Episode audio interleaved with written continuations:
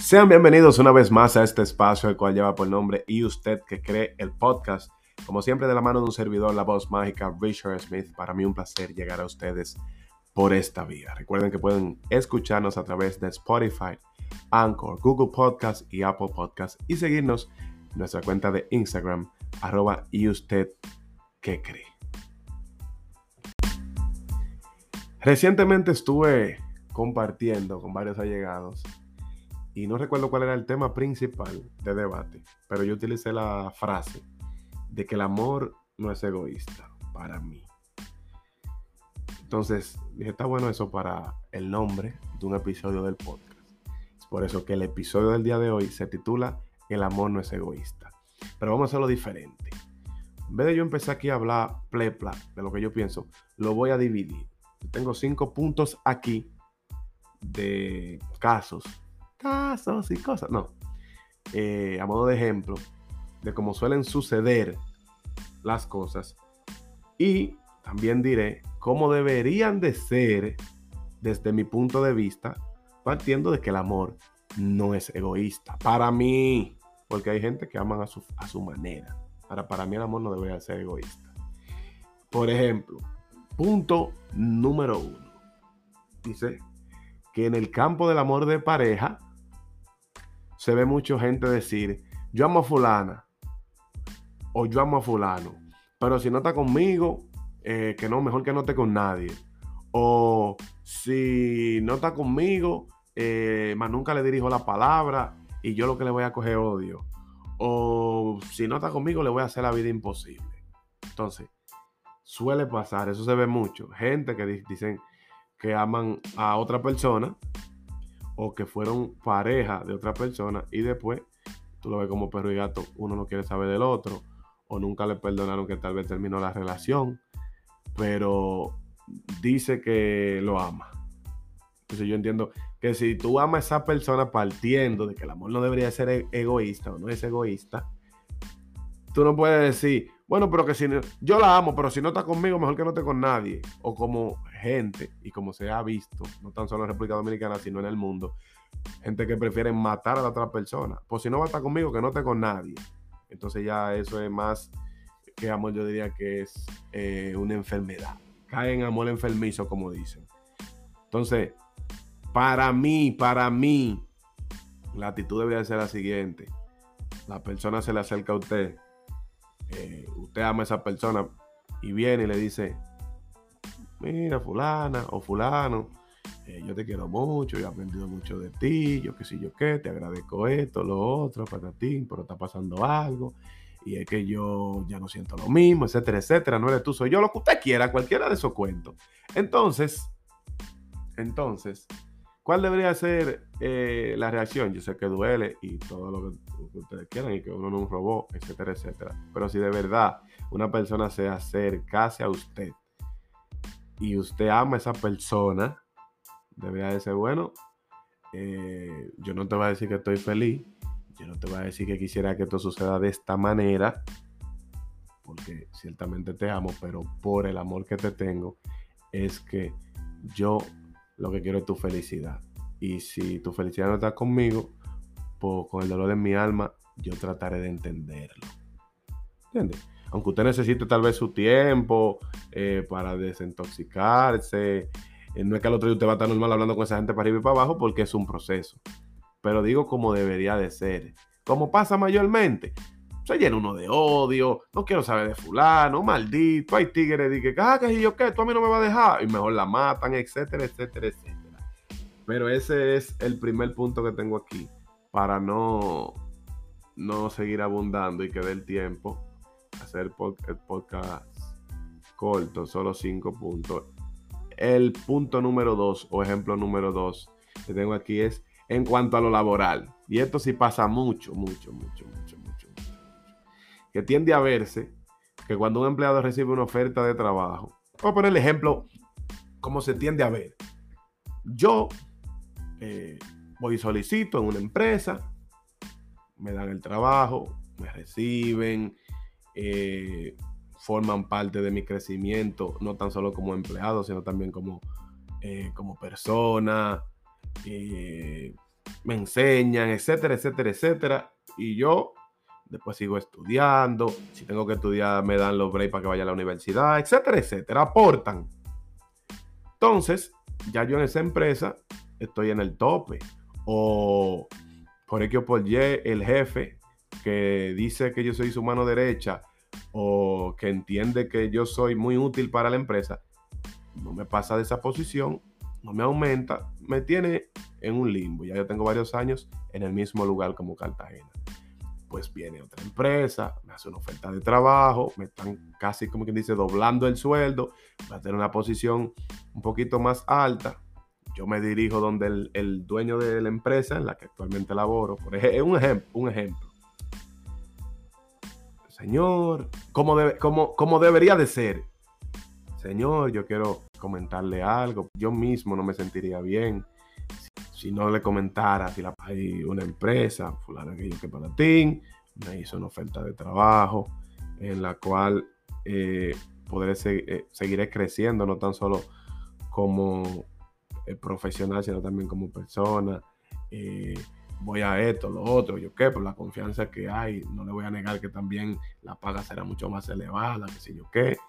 Eh, yo no quisiera irme de la empresa porque esto es como una familia para mí, yo he aprendido mucho, le agradezco bastante, que yo qué, que patatín, etcétera, etcétera. Como debería de ser, el jefe decirle, mi hijo, sabes que para mí, que he visto tu crecimiento de cerca, tú eres como un hijo, más que como un empleado, pero yo entiendo que al verte como hijo hay veces que los padres deben de dejar que los hijos vuelen con alas propias y como dicen por ahí, por mi mejoría hasta mi casa dejaría. Sé que vas a hacer muchísima falta en la empresa, pero el show debe continuar.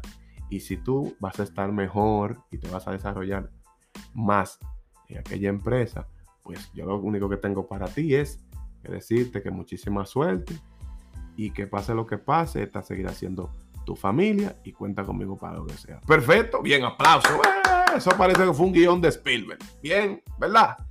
Y tú dices, ahí se va contento el muchacho, que se, siente bien porque va a tener un, mejor puesto, va a cobrar más dinero y se fue en buenos términos con su antiguo jefe, que fue como su papá, ciertamente, el que le dio la oportunidad y lo ayudó en su formación profesional. ¿Verdad?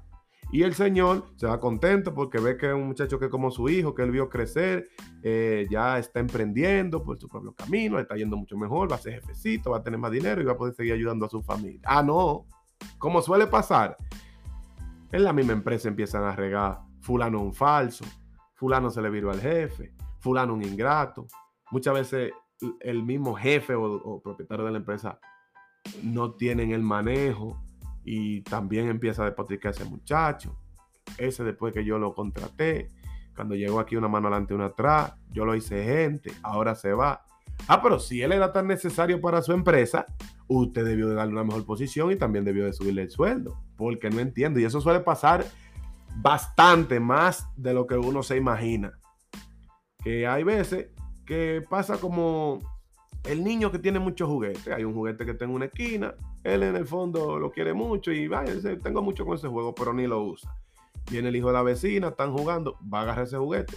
Pues tiene 10 más, pero le, da por la mano porque ese juego es de él.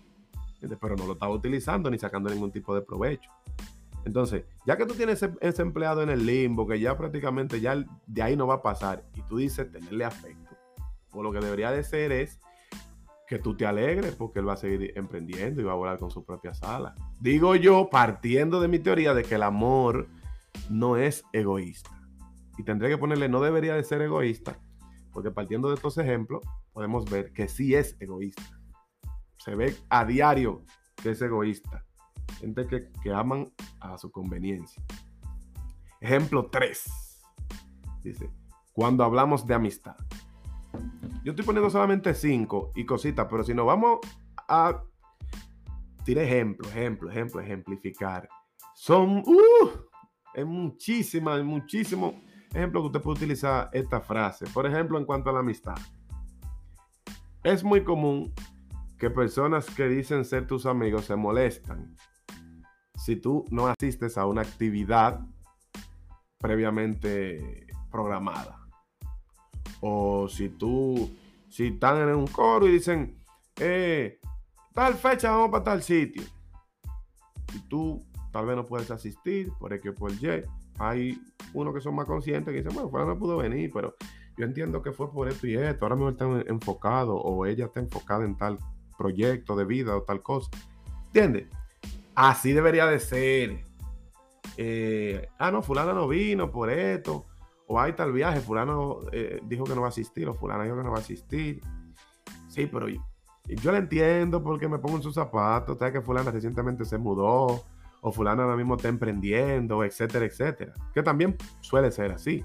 Pero también se ve, lamentablemente, que una vez empiezan con un cuchicheo. No, porque fulano ahora no participa. No, porque fulana ahora no participa. No, porque fulano porque hizo tal cosa. No, porque fulana que yo qué.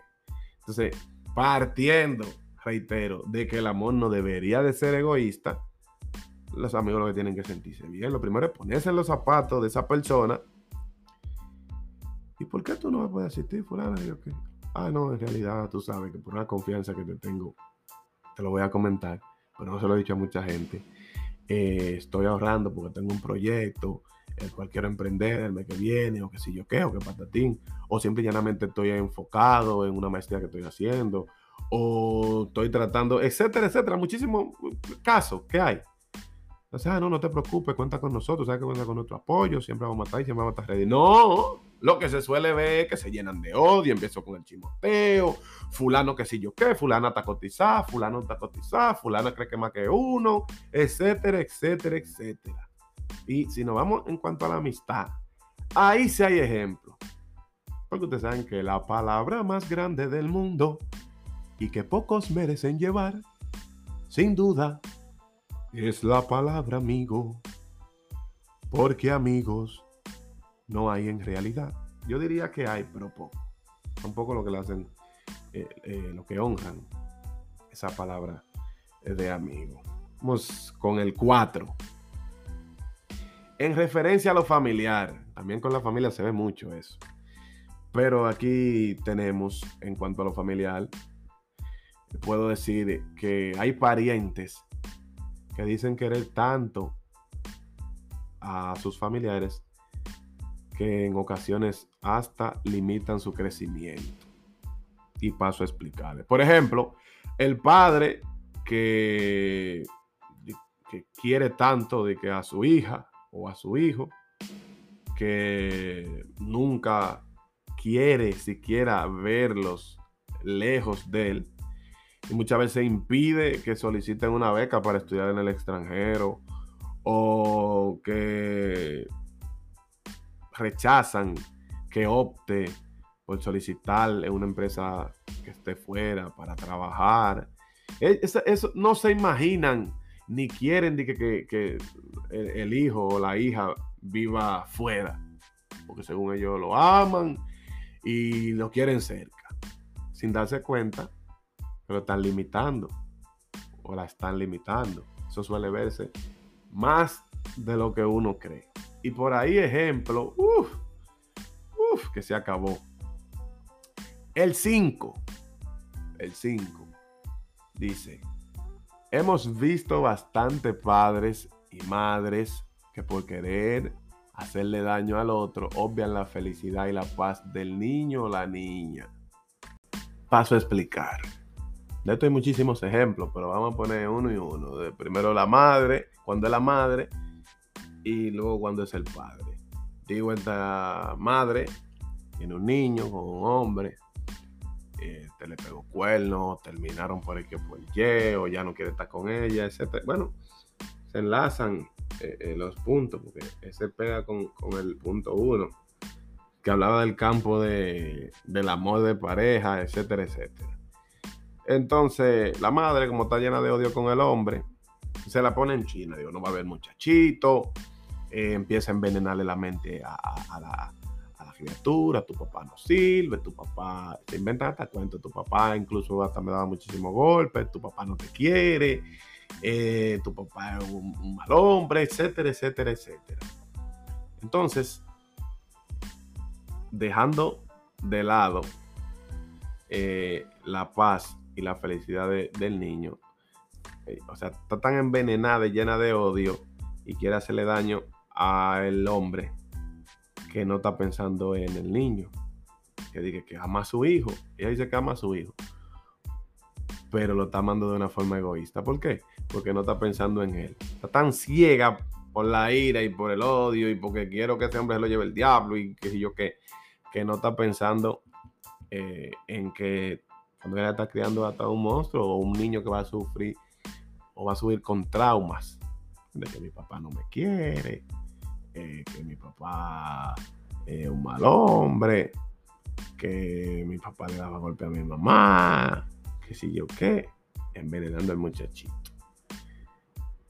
Pero vamos a poner el ejemplo cuando es, eh, entonces cuando la mujer es la buena y el malo el hombre. Para que no venga la feminista de una vez y que no, porque también suele pasar que eh, tienen un hijo a sí mismo, terminan por que por Y, la mujer fue infiel, o terminaron, o ya no ten ella, lo que sea, pero terminaron bajo riña.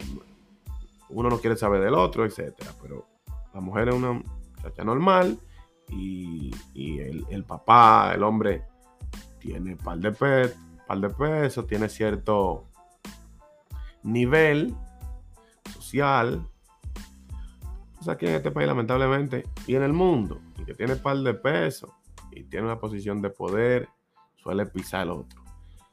Entonces, se inventa cualquier cosa, lo que sea, para quitarle la custodia o la patria potestad del niño a la mamá.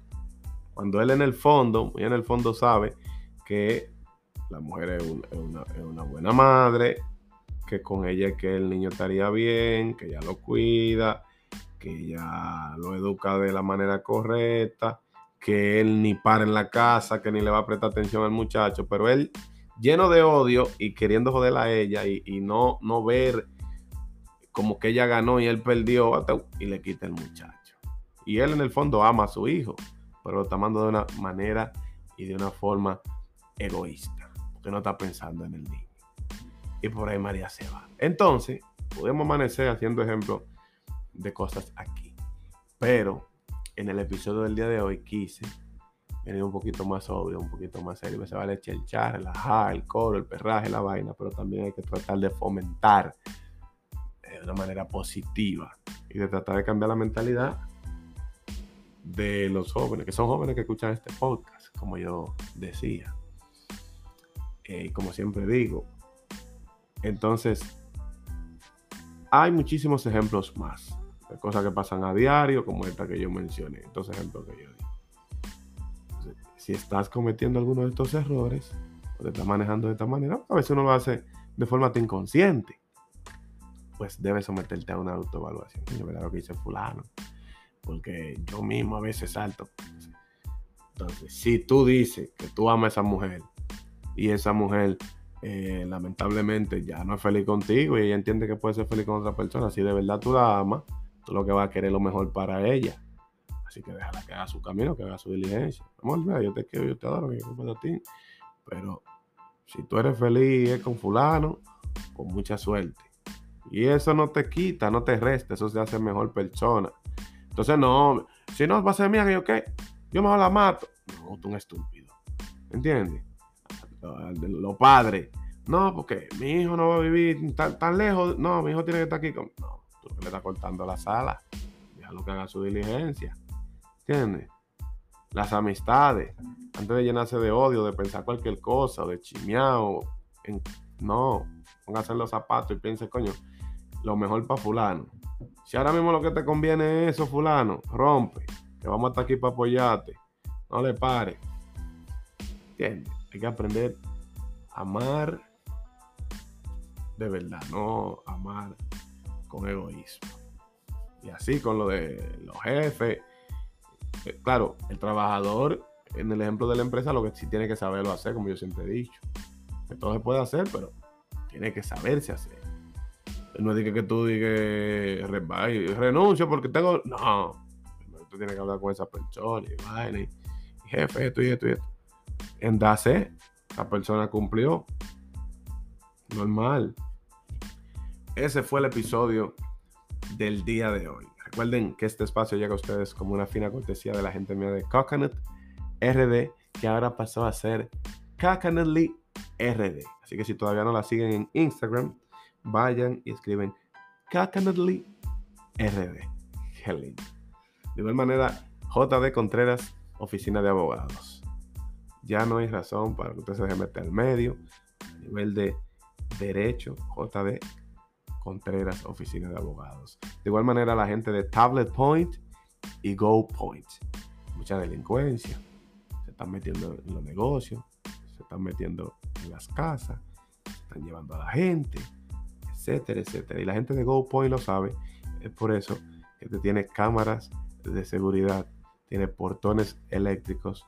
Controles de acceso. No controles chéverísimos que tú lo pones en la puerta y ahí eso tú lo abres con tu huella digital, tu programa con cuáles huellas digitales que va a abrir. Eso abre con un botón, cierra con otro. Tú en el trabajo por el celular, tú revisas quién es que está dando el timbre y ve la foto porque tiene una cámara. Tú ves, oh, mira quién es. Está bien, déjame abrirle. Si el niño está solo, lo que sea, tu control la entrada y salida de tu propiedad. Go Point y Tablet Point. Go como Diego Go. Vayan allá a Instagram para que estén al tanto. Así que eso fue todo por el día de hoy. Será hasta el próximo jueves en otro episodio de ¿Y usted qué cree? Qué lindo.